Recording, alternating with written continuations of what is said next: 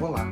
Hoje vamos falar um pouquinho do sommelier, esse profissional que só teve a sua profissão regulamentada no Brasil em 26 de agosto de 2011. Sommelier era aquela pessoa encarregada de cuidar dos víveres reais.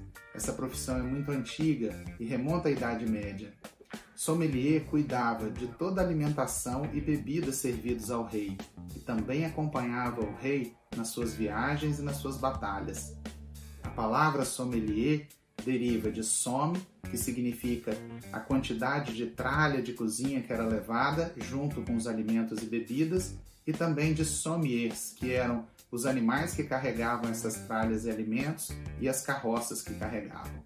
Então, o sommelier naquela época era responsável tanto pelos alimentos, quanto pelos utensílios de cozinha, quanto pelos animais e as carroças que carregavam esses utensílios. De paladar apurado, o sommelier ele fazia uma pequena prova de todo o alimento que seria servido ao rei e ao seu séquito na intenção de identificar qualquer tentativa de envenenamento da corte real. Hoje em dia, a profissão de sommelier engloba a escolha, a compra, o armazenamento e também a harmonização do vinho e de alimentos.